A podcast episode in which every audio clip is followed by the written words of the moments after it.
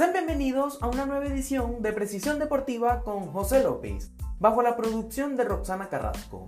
En esta edición hablaremos de baloncesto y tenemos como tema el inicio de la final de la NBA.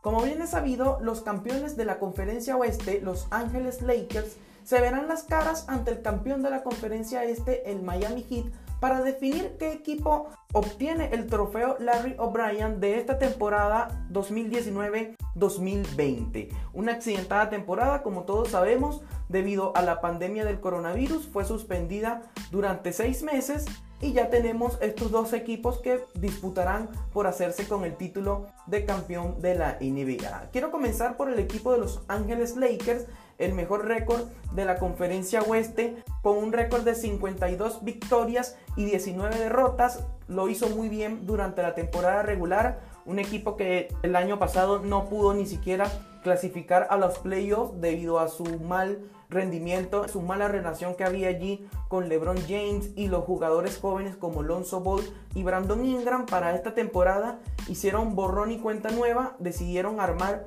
un equipo competitivo en base a Anthony Davis que llegó a esta franquicia vía cambio por Lonzo Ball, Josh Hart y Brandon Ingram que fueron a parar al equipo de los New Orleans Pelicans. De allí armaron un dúo con LeBron James y de verdad todo salió muy bien, a pesar de que también habían firmado a DeMarcus Cousins, quien iba a ser una pieza muy importante dentro de este equipo. Lamentablemente en agosto del año pasado se lesionó en una práctica personal que estaba teniendo el jugador allí junto con unos amigos, se lesionó su rodilla y no pudo decir presente de cara a esta temporada. Dwight Howard también fue firmado como agente libre en la temporada muerta del 2019 y le ha rendido sus frutos el pivot veterano de 34 años de edad ha sabido ganarse sus minutos en cancha. LeBron James, como siempre, liderando a su equipo, en este caso los Lakers, promedió 25.3 puntos por partido y 10.2 asistencias, líder de toda la NBA.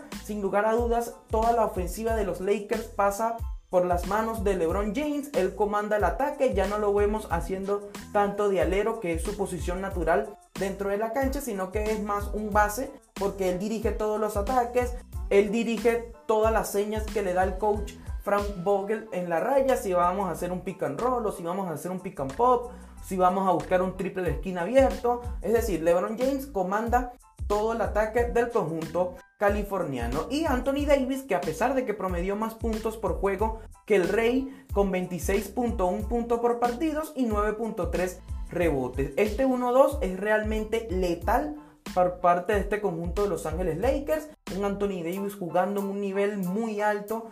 ya es considerado una superestrella dentro del baloncesto y yo creo que sin lugar a dudas este 1-2 que logró tener allí el conjunto de los Lakers es realmente importante y es la base de este conjunto. Luego están los jugadores de rol, los jugadores que no están llamados a ser protagonistas, sino a cumplir su rol definido por el entrenador dentro de la cancha. Hablo de Kentavious Caldwell Pope, que promedió 9.3 puntos por encuentro. Su labor dentro de este conjunto es defender y cuando tiene un tiro por allí abierto tomarlo o quizás cuando él se decida penetrar hacia el aro para buscar una bandeja o una clavada de dos puntos hacerlo. Es decir, su rol no es tan protagónico como el de LeBron James y Anthony Davis. Kyle Kuzma viniendo desde la banca también promedió 12.8 puntos por encuentro. Es un jugador importante ya que sabemos que los basquetbolistas que vienen desde la banca necesitan hacer un gran trabajo para darle descanso a sus titulares y para aportar al equipo a ser competitivo y a la postre ganar un juego. Danny Green, 8 puntos por partido, en mi parecer ha quedado a deber, un jugador ya probado dentro de esta liga con San Antonio Spurs y Toronto Raptors, ganó un título con cada franquicia que ya mencioné.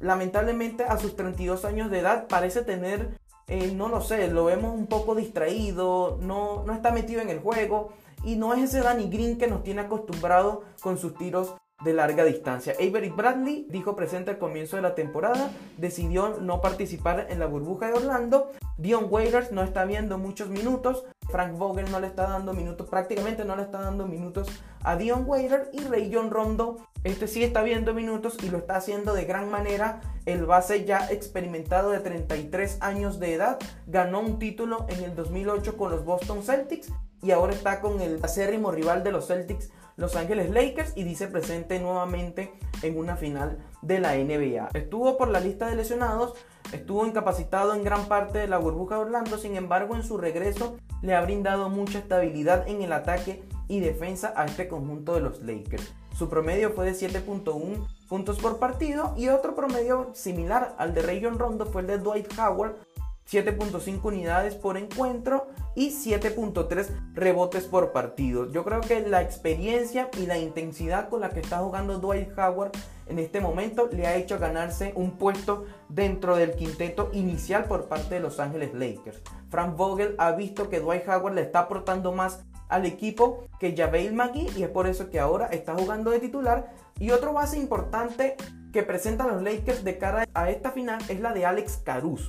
El base de apenas 25 años de edad promedió 5.5 puntos por encuentro, pero sabemos que su principal función dentro de la cancha no es anotar puntos, es defender. Y Alex Caruso lo hace de gran manera, una gran intensidad. Lo hemos visto también en la burbuja de Orlando. En las primeras series de los playoffs, Alex Caruso realizó un gran papel por el conjunto de Los Ángeles Lakers, defendió a Russell Westbrook de gran manera, defendió a James Harden por parte de los Houston Rockets, lo hizo muy bien también. En la final de conferencia lo vimos allí eh, luchando por anular un poco el desempeño del base canadiense Jamal Murray, es decir, es un jugador importante y su labor principal va a ser defender bien sea a Tyler Hero o a Duncan Robinson dentro del conjunto de los Miami Heat. Los Lakers parten en el papel como favorito en esta final de la NBA.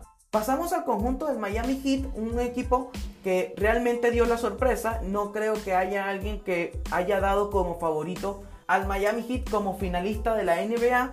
Fueron el quinto mejor récord dentro de la conferencia este del mejor baloncesto del mundo con fojas de 44 victorias y 29 derrotas. No fue un récord del todo llamativo, pero todo cambió cuando reanudaron la temporada dentro de la burbuja de Orlando. Allí fue otro equipo, sin lugar a dudas, lo hicieron muy bien tanto en defensa como en ataque. El conjunto dirigido por Eric Spolstra, quien ya muchos dicen por allí en las redes sociales, tanto en el Twitter como en el Instagram, que actualmente es el mejor entrenador de la NBA por lo hecho con esta franquicia, ha sabido acomodar a cada una de sus piezas allí dentro de la cancha para poder ser un conjunto competitivo dentro de la NBA. Jimmy Butler promedió 19.9 puntos por encuentro, un Jimmy Butler que recibió un alto contrato en la temporada muerta del 2019. Yo debo admitir que en, un principio pensé que era mucho dinero por un jugador como Jimmy Butler, pero luego de ver su desempeño dentro de la temporada y dentro de esta postemporada de la NBA,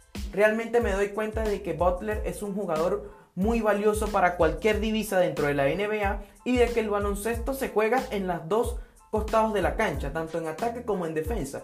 Y Jimmy Butler es uno de los mejores defensores perimetrales que tiene la NBA en este momento. De hecho, así lo reflejan sus números, 1.8 robos por partido. El otro jugador que realmente ha mejorado mucho dentro de su carrera en la NBA es Bam Adebayo, el jugador de apenas 22 años de edad promedió 15.9 unidades por partido y 10.2 rebotes. Estuvo como finalista para el premio de mejor progreso del año dentro de la NBA, premio que a la postre ganó Brandon Ingram, pero Van Adebayo forma parte muy importante dentro de la rotación de este equipo. Y aquí me quiero detener un poco porque voy a nombrar a los jugadores que realmente se han echado el equipo al hombro junto con Jimmy Butler en esta postemporada. Y hablo de Duncan Robinson, el escopetero, escolta dentro del conjunto del Miami Heat, tiene un gran porcentaje de tiros de 3, 44% promedio durante toda la temporada y realmente tiene muy buena mano al momento de tomar tiros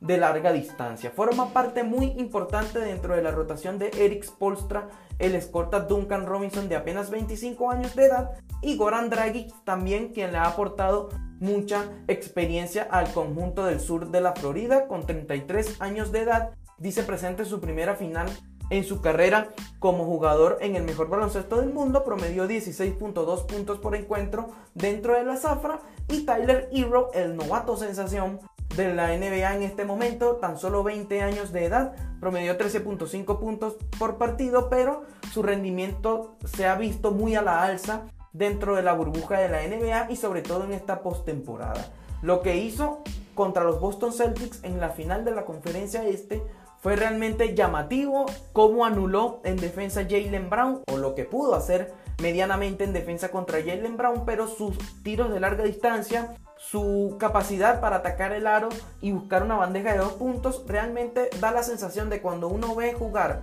a este novato Tyler Hero, da la sensación de que ya tuviera 5 o 6 años en la NBA por la manera en cómo se desempeña dentro de la cancha. Otro jugador que va a ser clave, en mi opinión, dentro del conjunto del Miami Heat va a ser Andre Iguodala. El experimentado alero de 36 años de edad ya tiene experiencia dentro de las finales de la NBA con los Golden State Warriors, donde pudo ganar tres títulos como campeón, perdió otras dos, ya fue MVP en una de esas finales que ganó en la temporada 2014-2015 con los Golden State Warriors, que ganaron la final en seis encuentros al Cleveland Cavaliers de LeBron James en ese entonces. Ya tiene mucha experiencia, como ya dije, tanto en defensa como en ataque, y puede ser un jugador vital allí dentro de las aspiraciones de este conjunto de Miami. Siempre viene desde la banca, como también lo hizo en Golden State, aporta mucho en defensa, sobre todo sobre LeBron James. Es uno de los jugadores que yo he visto que defiende mejor al Rey dentro de la cancha. Tanto él como Kawhi Leonard y Paul George son los que mejores han defendido a LeBron James a lo largo de su carrera y Andre Iguodala puede ser una pieza clave dentro de las aspiraciones de este conjunto del Miami Heat. El pivot canadiense Kelly Olynyk también puede formar parte importante de este conjunto del Heat, promedió 8.2 puntos por encuentro. Sabemos que ha desarrollado su tiro de larga distancia, cosa que no demostró en los Boston Celtics cuando estuvo con esa franquicia, pero en este conjunto del Miami ha desarrollado muy bien su tiro de larga distancia y lo hace un jugador muy valioso dentro de la rotación de este conjunto del Miami Heat. Hay un jugador que ya es campeón dentro de la NBA. Muchos me preguntarán cómo va a ser campeón si ni siquiera ha comenzado la, la final de la NBA. Y es que Dion Waiters Comenzó la temporada con el Miami Heat, fue cortado por el equipo debido a problemas disciplinarios, lo cortaron y se convirtió en un agente libre y allí lo contrató Los Ángeles Lakers. ¿Qué pasa? Como él comenzó la temporada con el Heat y ahora milita con Los Ángeles Lakers, pase lo que pase, sea cual sea el resultado, el jugador va a tener un anillo de campeón en su vitrina. Curioso, no deja de ser curioso este caso de Dion Waiters. Quiero pasar a lo que fue la serie de postemporada por parte de ambos conjuntos, en el que Los Ángeles Lakers enfrentaron en una primera ronda al conjunto de los Portland Trail Blazers, un conjunto que lo hizo muy bien dentro de la burbuja de Orlando y tuvo al boom mediático dentro de esta mini temporada que se vivió allí dentro de este complejo de ESPN, el líder mundial en deportes, y es Damian Lillard. La actuación que tuvo el base de Portland fue realmente muy buena, anotando hasta de 50 puntos por partido en una serie de playoffs que realmente Los Ángeles Lakers tuvieron que sudar un poco ya que perdieron el primer compromiso.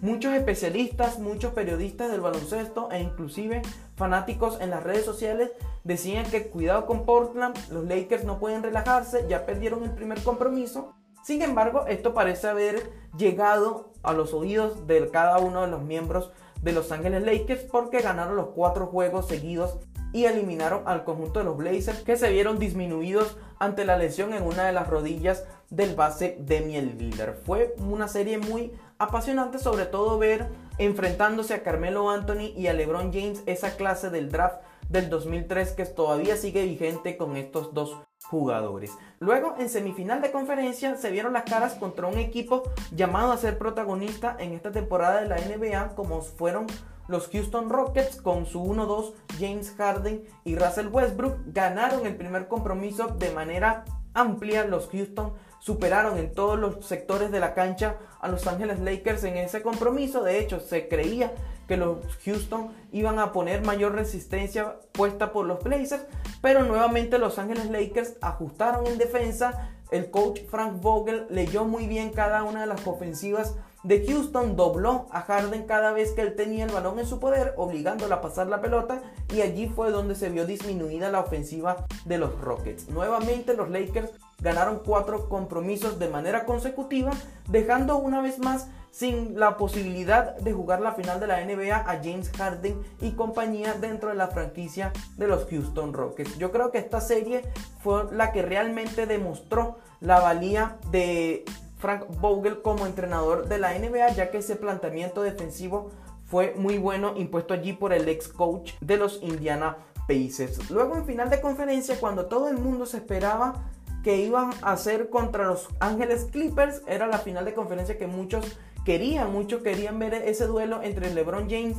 y Kawhi Leonard, los Denver Nuggets sorpresivamente voltearon la serie ya que se encontraba tres juegos por uno sobre el conjunto angelino y allí los Denver junto con el base Jamal Murray y Nikola Jokic dieron vuelta a esa serie y se enfrentaron en la final del oeste ante Los Ángeles Lakers de LeBron James y compañía. Muchos creían también que iban a poner mayor resistencia contra el conjunto de los Lakers. Se pusieron 2-0 rápidamente en los primeros dos compromisos de esta final de conferencia. En el segundo juego fue un tiro espectacular de tres puntos de Anthony Davis. Cuando todo parecía que Denver iba a igualar esa serie a un juego, apareció Anthony Davis con su tiro de tres puntos en el último segundo de ese compromiso para darle la ventaja a los Lakers 2 por 0. Luego, los Nuggets pusieron la serie 2 a 1 todavía a favor de los Lakers, pero allí los Lakers sacaron toda su categoría y su poder ofensivo con LeBron James y Anthony Davis para sellar la clasificación a la final de la NBA en cinco partidos. Cabe destacar que los Lakers no decían presente en una final de la NBA desde el año 2010. En ese entonces vencieron a los Boston Celtics en siete encuentros y el MVP de esa final fue el ya fallecido lamentablemente Kobe Bryant. Pasamos al Miami Heat, a su camino dentro de la postemporada. Realmente también ha sido dominante, al igual que los Lakers, en la serie contra los Indiana Pacers. En una serie que tenía mucho morbo ya debido a la pelea de Jimmy Butler junto a TJ Warren. Pacers no puso mayor resistencia, no exigió en mayor modo al conjunto del Heat y los dirigidos por Eric Spolstra los vencieron, los barrieron en cuatro juegos. Luego, en semifinal de conferencia se enfrentaban al favorito del este, los Milwaukee Bucks, junto con el MVP de la temporada Giannis Antetokounmpo, y realmente el griego no se vio del todo cómodo ante la defensa impuesta por el Miami Heat, ya que hasta tres jugadores tomaron la responsabilidad de defender al jugador europeo. Y hablo de Van Adebayo, Andre Iguodala y Jay Crowder. A pesar de que estos dos últimos físicamente se vieron disminuidos ante Giannis Antetokounmpo, son más bajos y menos pesados que el griego, lo hicieron de gran manera para tratar de anularlo de alguna u otra forma y darle la ventaja a este conjunto de Miami que prácticamente selló la serie cuando lo colocaron tres juegos por cero. Sabemos que ningún equipo en la historia del baloncesto ha logrado reponerse luego de una final 3 a 0. A pesar de que Milwaukee ganó el cuarto compromiso y poner la serie 3 a 1, en el quinto juego de esta serie Miami sacó nuevamente su categoría y todo su poder ofensivo para decir presente en la final de la conferencia en donde se vieron las caras con los Boston Celtics. Otro equipo realmente incómodo al tener jugadores como Jalen Brown, como Marcus Smart, Jason Tatum, un Gordon Hayward que a mi manera de ver las cosas ha quedado a deber dentro de esta organización de los Boston Celtics. El primer encuentro fue un juego realmente cerrado, parejo, allí donde el Miami hizo gala de su defensa en tiempo extra y los vencieron 117 a 114, un tapón realmente impresionante por parte de Van Adebayo sobre Jason Tatum que prácticamente obligó al juego a irse a tiempo extra y no darle la ventaja al conjunto de Boston en ese primer encuentro de esa serie. En el segundo partido, nuevamente el Miami Heat en un encuentro totalmente cerrado, se decidió nada más por 5 puntos. Nuevamente Miami colocaba la serie 2 a 0 a su favor y en el tercer encuentro allí fue donde Boston sacó toda su categoría en ofensiva por parte de Jalen Brown y Jason Tatum quienes fueron los que se echaron el equipo al hombro y pusieron la serie dos juegos por uno. Rápidamente tomó nota Eric Spolstra de los errores cometidos por parte de su equipo en ese juego 3 y en el juego 4 volvieron a hacerse nuevamente con la ventaja 3 juegos por uno en un encuentro que Tyler Hero demostró toda su categoría al anotar 35 puntos en este cuarto juego de esta serie. Ya con 3 a 1, con la ventaja 3 a 1, nuevamente prácticamente se iba a decidir todo en el juego 5 pero Boston en la segunda mitad de ese compromiso logró disminuir la ofensiva de Miami Heat y hacerse nuevamente poner presión sobre su rival allí en el quinto juego de la serie con una victoria de 121 a 108. Cuando todo parecía que iba a haber un sexto juego, de hecho yo creo que si Boston hubiese forzado ese séptimo juego en la final del este, la historia podría haber sido otra, pero el conjunto del Miami Heat en los últimos cinco minutos del último cuarto de ese compromiso lograron anular totalmente la ofensiva del conjunto de Boston y ganaron con cierta comodidad 125 a 113, pero tuve la oportunidad de ver ese partido y realmente los tres primeros cuartos de ese juego estuvieron muy cerrados. De hecho, ningún equipo sacó mayor ventaja de 5 o 6 puntos de diferencia, pero el conjunto del Miami Heat, como ya dije los últimos 5 minutos del compromiso, anuló por completo la ofensiva de los Boston Celtics. Es así como el conjunto del Miami Heat también dice presente en una final de la NBA luego de seis años. En el 2014 perdieron en esa instancia contra los San Antonio Spurs en cinco partidos, siendo Kawhi Leonard el MVP de esa serie final. ¿Y quién estaba en ese equipo del Miami Heat? Nada más y nada menos que LeBron James, quien hoy hace vida en Los Ángeles Lakers. Una final muy especial, sin lugar a dudas, para el Rey enfrentar al conjunto del Miami, una organización donde él pudo ganar sus primeros dos anillos como jugador de la NBA, sabiendo que en su primera etapa con los Cleveland Cavaliers se le hizo prácticamente imposible hacerse con un anillo de campeón, tuvo que irse a Miami y allí con compañía de Dwayne Wade, Chris Bosh, Mario Chalmers, Rashad Lewis pudo ganar dos sortijas de campeón para LeBron James. Una final realmente pareja.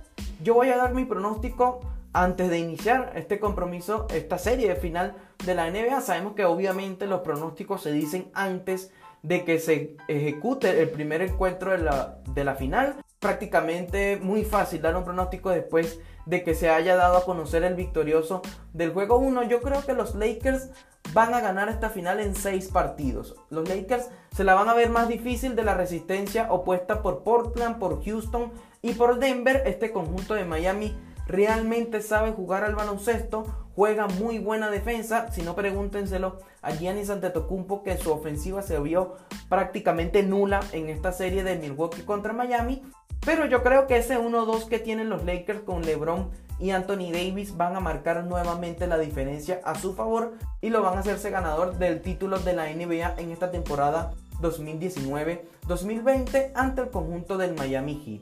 Quiero repasar rápidamente el calendario de la final de la NBA. El primer partido va a ser este día miércoles a las 10 de la noche. Luego van a tener un día de descanso y van a decir presente nuevamente en el segundo juego de la serie final el día viernes también a las 10 de la noche. El domingo van a disputar el tercer compromiso de la serie, pero van a cambiar la zona horaria ya que el conjunto de Miami va a ser local, entre comillas, y digo entre comillas porque todos los juegos se van a disputar dentro de la burbuja de Orlando. El encuentro va a ser a las 8 y media de la noche y el día martes se va a disputar el cuarto compromiso. Esta vez vuelven el horario habitual a las 10 de la noche. El quinto, sexto y séptimo partido en caso de ser necesario, va a ser el día viernes 9 de octubre, el día domingo 11 de octubre y el día martes 13 de octubre, como ya dije, en caso de ser necesario, estos últimos tres compromisos, ya que no sabemos si la serie se va a decidir en cuatro partidos. Y bien amigos, esto ha sido todo de una nueva edición de Precisión Deportiva. Les damos las gracias a ustedes por ser parte de este espacio y recuerden seguirnos en nuestras redes sociales como Precisión DBA, tanto en Instagram como en Twitter y Facebook y suscribirte a nuestro canal de YouTube. Hasta entonces.